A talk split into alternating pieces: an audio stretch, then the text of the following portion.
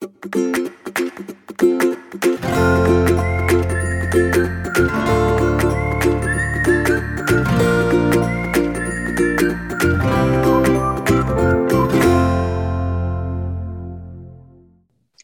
家好，欢迎收听留学大小事 Linda 的聊天室，我是 Linda。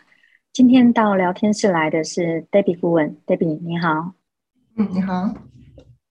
好，我们今天要聊的是，嗯、呃，我们在第一集的时候有提到，好，很多人来找我的第一句话都是来问说，你看我可以上哪些学校？呃，当然有一些是什么条件都没有给的。好，空手而来，哈，那也有一些学生他是有备而来的，就是他把他的学校的名单啊、resume 啊、成绩单给我，然后一坐下来就直接让我报名牌的都有，哈。那我想问一下，David 顾问，您在过去的经验里面，呃的类似的这样的经验，也就是什么都没给，跟给了一些资讯，那你碰到他讲的这句话的时候，那你的经验是什么呢？嗯，OK，好，跟 Linda 顾问一样，当然过来就是约谈的一个学生大白样嘛，哈，所以有一些学生也是就是成绩单，呃，然后约这个成绩什么都没有，就问，就劈头就问说，OK，那我的落点的学校在哪里？那这样这种情况之下，我第一个反应就是，那你要让我知道你的条件，好。好，那学生有些学生呢，他就会说，OK，好了，那就讲了说他可能是就读的是某一个学校某一个专业，啊，那目前还没有语言这个成绩，那我就会想说，OK，没有关系，你还没有语言的成绩，那你的预期成绩又是什么呢？你比方说你预计你可以考到几分，然后你的托福、你的 GRE、GMAT，你自己本身有没有一个预估的一个成绩？好，然后他的本科的一个专业跟他想要就读的一个专业，在这样的一个前提之下。会先跟学生去做一个初步的一个分析，他如果有这样的一个条件，他的一个落点学校可以是在怎么样的一个范围？那另外一种呢，是学生他自己过来的时候准备的非常齐全，好，他会有他的成绩单，学校的成绩单，他托福啦、GRE、GMAT，甚至甚至于都已经考好了，啊，甚至还有学生是过来的时候都已经准备好的，就是他想要申请的学校的一个清单。好，那他自己也把这个整个的相关的一个呃申请的，比方说截止日期啦，要求的啊托福成绩啊、GMAT 的成绩，啊要了几封推荐信，这些全部都列了一个表。哎、欸，其实这种大概我们大概十十个有十个都知道他已经有申请了，而且是应该都是共估才来的。对啊，我们的经验里面是这样子，嗯，嗯所以资料才会这么全。对，那有的是说他可能是那个那个资料是同学的，也有也有这样的一个情况。嗯，好，所以我有一次有一位学生哦，他说啊，我已经呃锁定了哈，呃，我要纽约州的纽约市的，而且要州立的，一定要 PhD 的，一定要有奖学金的。其实我那时候听完这一串话，我就跟他讲说，那你要我去哪里找啊？他说，哎，那不是有很多吗？其实很多学生他其实并不了解。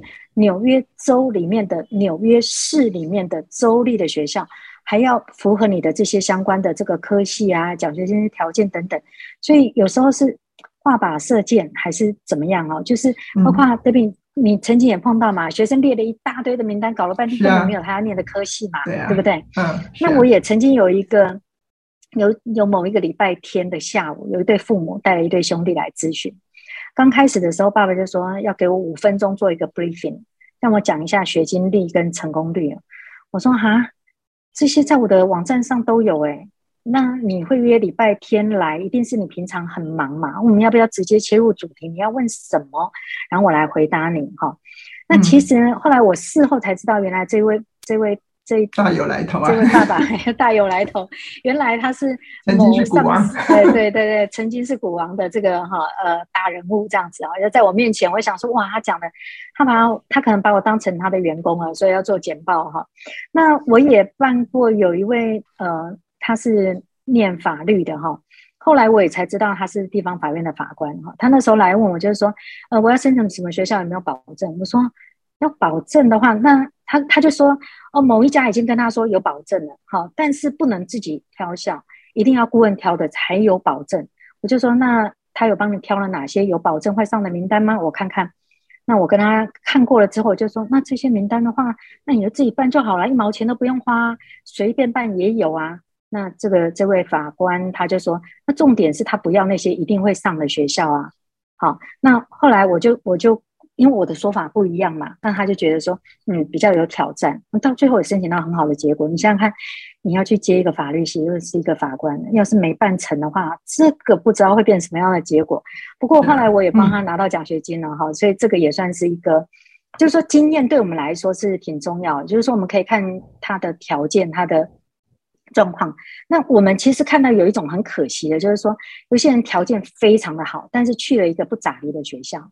那我们那时候也在想说，那你为什么选这个学校？他说啊，我也没有经验，人家告诉我这个学校不错，我就去申请，申请就上了。上了之后，人家也觉得不错，那就说要去念。结果又后来碰到某一个长辈跟他说，哎，这个学校也不咋地，你怎么这样？那太可惜了，这一张毕业证书可能你教育阶段的最后一张毕业证书，你怎么随便找一个学校呢？之类的，好，那所以我就在想说，那 Debbie，你有碰到类似这样子的经验吗？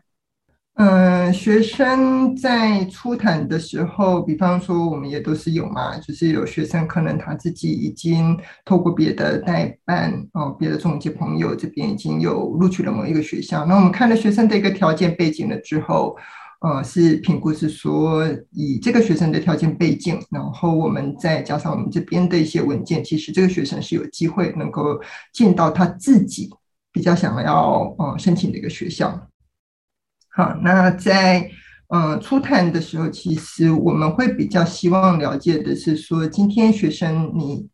自己本身有什么样子目标的一个学校？好，那你的条件又在哪里？在你的条件跟你的目标之间，我们怎么样子能够去协助同学能够进入你目标所定的一个学校？我打一个比方好了，让我印象比较深刻的是，其中有一次有一个学生，他本身的本科背景是呃念的是文学啊，英文的文学。那他也做了两年的工作，但是这两年的工作呢，都是担任英文老师。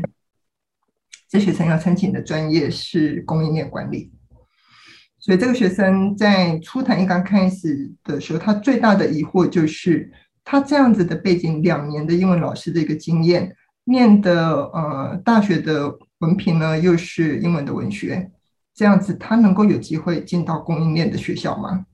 好，嗯、呃。那因为我们的一个经验表上面知道是说，其实以供应链管理这个科系，看重学校，看重他想要挑的一个学生是怎么样子的类型的学生。那你要用什么样子的背景资料去 convince 学校说你可以往供应链这条呃这个方向来？好，那当然后续的呃辅导的一个过程，透过履历，透过这些 AC，然后还有推荐信，这个学生也很顺利的收到了。哦，大概他申请的学校录取大概有百分之八十以上，几乎都录取，然后也很多学校都有给奖学金。好，那这是其中之一。那另外一个也是让我比较有印象的是申请 MBA 的学生。那这个学生他在。差不多是三年前曾经来呃初步做做过咨询，那时候他大概有两年的工作经验，GMAT 已经有接近差不多七百左右这样的一个分数。他的目标呢是希望能够进呃 Toronto 的 Roman 的 MBA。那时候跟学生谈过之后，是建议同学这个学生，嗯，你如果说能够我们在后续的这些文件上面能够去展现出来你的潜力的话，你是会有机会的。好，不过后来学生自己本身评估了之后，他就是暂时呃取消了这样子，放弃了这样子的一个计划。然后在当然后来就出现嘛，哈，或者怎么会讲到这个 case。嗯，三年后，三年后再出现的，嗯、对，三年后再出现的时候呢，呃，写了这个，当然我们一开始会先请学生先写了基本资料嘛，那看他资料，哎，这学生三年前曾经找过我们。那他来了之后呢，啊，是跟他爸爸一起来的，啊，他就请他爸爸先坐在外面，好，那他跟我一起进这个咨询室，先进去呃了解啊我们的整个的一个服务的一个过程啊，或者服务的一个内容。进来了之后呢，是学生劈头就用英文开始嗯跟我对话，那学生用英文对话呢，那我当然用英文对话回去。好，大概谈了十来分钟了吧，学生就跟我讲说，Wait a minute。OK OK，那我就是 OK 嘛哈，那为了没人，那要该做什么呢？他就出去，哈，门开了，出去跟他爸爸讲说：“宝贝、嗯，你可以进来了。”啊，对，啊，他先过滤一下。嗯，对对对对。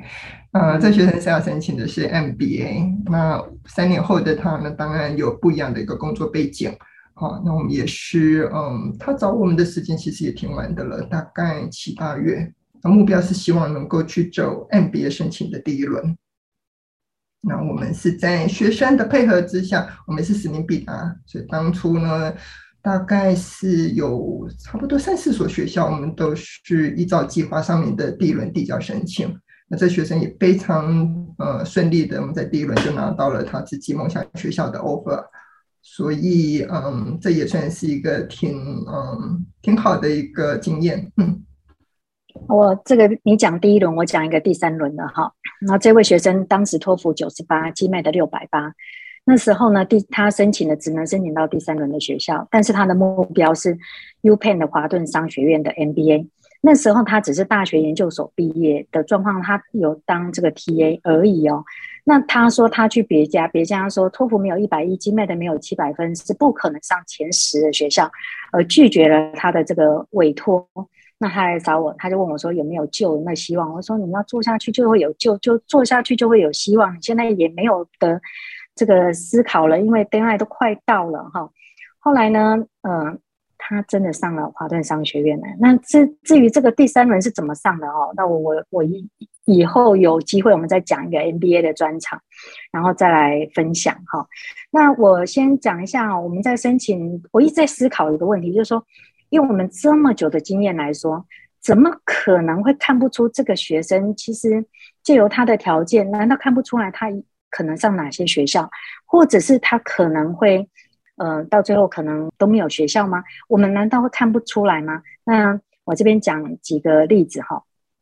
有一位呢学生呢，他是申请 double in，因为他七月要去当兵，所以呢，他那时候就告诉我说，托福七十九分，GRE 三零八，然后呃 GPA 是还好，大概是三点二左右。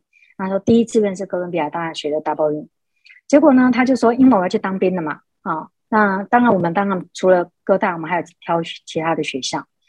呃，后来呢，有另外一位学生是呃当完兵，而且成绩也不输他，是一位北部的国立大学的，真的就是很好很好的学校的 double 托福九十四，GRE 三二零。结果在这个 case 上面呢，因为这个要当兵的学生呢，他授权了我在整个作业上面的一些作业。那后来我们在第一轮开一开放就直接递交申请了。那呃，反而这一位另外一位的这位托福九十四分的，他就跟我讲说：“你先不要送出，你要相信我。我虽然是九十四，但是我一定可以考到学校要求的一百零四。”我说好。结果就一直等他，结果到某一天，我们的榜单上面出现了这位七十九分就上了学生，他看了非常的惊讶，他说：“真的假的？”我说：“我们这边没有假的，是真的。”他说：“那那我赶快用这个，你你我也赶快送出好不好？”我就说：“你不是叫我一直等吗？”他说：“嗯、你我说你不是要我相信你吗？一定可以考得上吗？”他说啊，算了算了，呃，现在我相换我来相信你吧。好，你都那个七十九都上了，那我应该也不会有问题。我要跟各位讲哈。他已经错过那个时间点了，那到最后是那位那位七十九分的上了，那这位托福九十四分的没有上。我记得我在第一集的时候就讲了，我就说上了不一定是因为他挑最好的嘛，那再加上哥大有个条件，就是你的成绩不到还被接受的话，入学有个英文测验，测验结果还影响，可能会上点英文课之类的。好，所以这是我当时碰到的一个翻转的一个案例，就是说你可以有理想有目标。那但是呢，也不也不需要说啊，我这成绩不够，我就不能上好学校。但是重点是来了，我难道没有去铺陈说他整个名单的风险吗？会啊，好、嗯，甚至我们有时候在做的时候都会说，啊，Debbie 啊，你看看这个学生这样挑这个学校，这个这简直是，嗯、呃，这个，嗯，这个你你觉得呢？嘿，类似这样子的，嗯嗯。说到这个的话，我相信就是顾问这边，你一定也常常问到学生说，呃，那顾问啊，你可不可以给列一些梦幻学校？好，然后保保险的一个学校，你可不可以用那种三三二的，你列那个学校名单给我？我相信你一定问，碰过很多学生问过你这个问题，那你都是怎么回啊？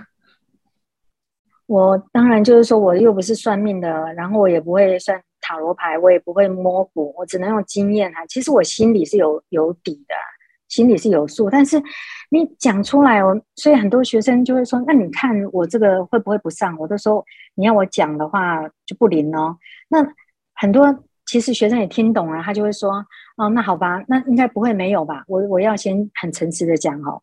有些时候是学生没有办法沟通了，沟通的原因就是说，我相信我考得到，但是我最后没有考到。他，但是他会把这个问题丢回来给我，那你看着办，你觉得怎么办？我其实也要讲一点，就是，呃，我其实有一个印象很深刻的，有一位学生哦，他申请的学校申请二十所，第一名到第二十名的学校，一路共估，共估到最后，他这个也脾气也蛮不好的。然后到最后，我那时候还跟他讲说：“你先不要急，还有两个学校没有放榜。”他说：“你想嘛，我后面都全部都共估光了，我后面剩下第一名跟第二名的学校，我已经要去找工作了。”我说：“你要不要再等一等？”那讲完没隔两天就上了西北那个科系的第二名的学校。所以重点又来了，为什么会这样子？因为你要的前二十名，因为你看不到竞争对手嘛，你不知道竞争对手的。怎么去筛选这些学校的？所以你如果要挑这种前面的学校，你一定要很大的那种抗压。哦，这个很多到每一年的三四月，我们都几乎要开始当心灵的老师哈、哦。上了好几个学校，还要告诉他去哪一个学校比较好。然后要是没有学校的，我们还要去安慰他，我们怎么想办法？那当然也有学生说：“哎呀，这个你也不用安慰了，那不好的学校我也不想要去念，大不了明年再战一次。”哦，当然。各种状况都有。那 Debbie，您的学生呢？嗯，是啊，这一类型的一个学生当然都很多，尤其是大概是差不多从一月中旬开始，一直到三月底这段时间是。很多学生都很煎熬，然后很紧张，到底自己有没有学校？自己申请的学校到底安不安全？那呃，学校大概什么时候放榜啊？我申请的文件已经递交了这么久了，那怎么学校 decision 都还没有下来啊？其实。呃，这是这段时间的我们的生活上面的一个常态，然后我们自己也常常啊，内部都会针对有一些学生的一个 case，我们都会开会去讨论。那有一些学校，尤其是大概到二月底吧，完了，丽娜姑娘不是就会开始讲说，哎，大家看一看手上的学生呐，有哪些学生还没有还没有 offer 的啊，然后开始来开始来帮学生看看有没有什么样的一个机会。好，嗯、呃。申请学校，我们在选校的过程，尤其是定校的时候，其实我们会依据学生的自己本身的自愿、自己的需求，再加上学生的一个条件，还有在过程当中，呃，辅导这样子的一个经验，我们来跟我们跟学生去讨论到说他自己。可以锁定学哪些学校来做申请？那事实上，这份名单，相信顾问啊，或者是呃我自己本身，其实我们大概心里都有个底。这个名单它的保险性到底是有多高？有哪些学校是相对的是比较嗯梦幻一些？但是有些学校机会是比较高。但是就像顾问刚刚提到的，其实我们永远不知道到底你今天的对手是谁，你的 admission committee 有没有换人？他的审核的一个思考是不是改变了？这是在我们这么多年的一个经验过程当中所观察到的。打一个比方好了，像我们最近比较常谈到的，就是去年申请的学生似乎是最幸运的一群人。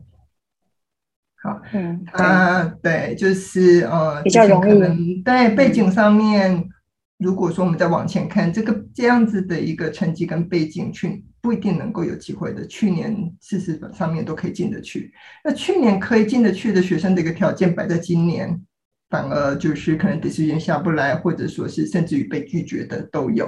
所以每年的一个情况都是在改变过程当中，其实我们也都是要针对学生的这些整个的一个申请。一路上从开始定校之后，说真的不是只有学生在那里紧张，我们也都是，嗯，其实都会帮学生也是呃观察，然后自己的话，如果有学生，比方说申请同一个专业，那有人录取了，那我们就会看一下说，哎，那其他要同样申请这个专业的一个学生，decision 是不是下来了？那在过程当中去调整，好，所以嗯。这个部分的话，就是申请学校还是需要看到的是很多的一个层面。所以我们说，有时候我们在办公室会听到啊、哦，欢呼，好开心哦，哪一位学生上了，然后又有什么多好的结果，真的就是其实比学生还要高兴。那但是有一些，如果真的就是奇怪，就是运气很不好的那些，就压力很大的那些，其实我们我们我们其实都一直在想一件事，就是说我们怎么样在初选的时候去帮助他们找到正确的路径，哈，那这个不要眼高手低之类的，这个真的挺重要的。那过你有没有碰到什么让你比较困扰的 case？就是打一个比方，学生明明条件不到，但是他就是只申请他自己认为他想要读的学校，但是我们都知道，以他的这个成绩跟背景，颇有难度。有没有让你比较困扰的？我其实哈，每次碰到这种状况，我更想要知道结果是什么。我我其实他我的想法就是说，难道我的经验跟我的判断，跟我告诉他的这个结果，他都不接受的状况下，而结果会有不一样吗？我我就很好奇这个部分。那当有不一样的时候，其实我的经验又往上一阶了，我就可以更更笃定的去让以后的学生去在选择学校的那个那个几率上面可以抓得更。准确一些，那这个部分其实真的是很难说。我就曾经我们有一位同事在，呃，我我我在我的办公室里面，我就听到这位学生他在咨询的时候，他一直不愿意离开，他就一直问说：“你就告诉我哪一个会上，哪些什么样？”他其实就是来来希望我们来报名牌的。嗯，还有还有家长是，对对对，我在里面实在听的实在是受不了了，我就走出来跟他讲说：“同学，仔细听哦，笔准备好哦。”我告诉你会上的学校有，第一个是 University of Pennsylvania，第二个是 NYU，第三个是 Columbia，第四个是什么？我就开始讲，哇，那学生开心的不得了，然后说好好好，谢谢，好，我我们咨询完毕，然后就就离开了，就这样子。那问题是隔一年他就又又来了，他说我当初真的照你的名单哈去申请，我说可是你照名单去申请，你你不是，那你的顾问不是我啊，你你还是没有经验呐、啊。那后来我再帮他。介入在第二年申请的时候就上，我还是要讲一点，就是说至少我们会把关呐、把关的意思就是说，你原来写的履历是乏善可陈，你原来写的 SOP 是不知所以。然后你的推荐人的进度怎么等等，这其实都是有关联的。那你的 resume 你觉得呃，你的 interview 你觉得很好，可是你有没有更好？那你 interview 完了之后，你会不会写感谢函？你在申请的过程中，你会不会去去争取一下你自己的几率啊？哈，或者是什么？你不会啊？你申请完了之后，你其实每天就是就是开始在等结果，被动的等结果。嗯、所以那你怎么样被注意嘛？就是这样啊。那再一个，我时常会跟学生讲说，你今天。不可能到麦当劳去，然后你跟他说我要吃一个烧饼油条咸豆浆嘛？你也不可能到一个这个呃卤肉饭的店，这个胡须张里面跟他讲说，哦，我要吃这个披萨嘛？所以这个学校要不要你，跟你要不要这个学校，你们要能够 match 嘛？所以要经过一个呃 preliminary 的一个评估，这个对我们的几率才掌握得了。所以我觉得很多时候你可以有梦最美，但是你要成真嘛。这个有这个梦想没有办法成真，你不是一直在你的有梦梦想中吗？大概是这样子。嗯，对啊。那今天的话，我觉得学生对于到底要怎么样子选选学校，一定有很多的疑惑跟呃困扰。那最后来讲的话，顾问你有没有什么样子觉得可以给同学一些建议的？我我是觉得说哈，我们很多时候要找工具。好，就是说你今天会去补习，花钱去补习，就好像我时常在讲嘛。你今天如果你今天台北人，你要到台中，你怎么有急事？你怎么可能骑个 U-Bike 呢？你一定高铁就坐下去啊。这个高铁就是工具。那你今天都会去补习了，难道你不会去想到说啊，这个申请这么重要，我找一个有顾问，呃，有经验的顾问来聊一聊。然后我今天把我的这个整个申请跟这一位顾问一起来打这场仗，我们来提升我们被接受的几率，有何不可？重点是在这里。不然的话，我时常看到有一些人条件非常好，然后垂头丧气的来找我的时候，他说。哎，我是很，我条件是很好的，但是就是没上，就是蛮倒霉的。你看他那个沮丧，其实叫做早知如此，何必当初？可是也就因为何必当初，他会更珍惜的去知道说，好，我知道我的问题在哪里，我知道我哪一个不足，我愿意来配合。那但是他这一年的这个申请的这个挫折啊，各方面，其实你往正面想，它就是一个体验呐，就是这样子，嘿。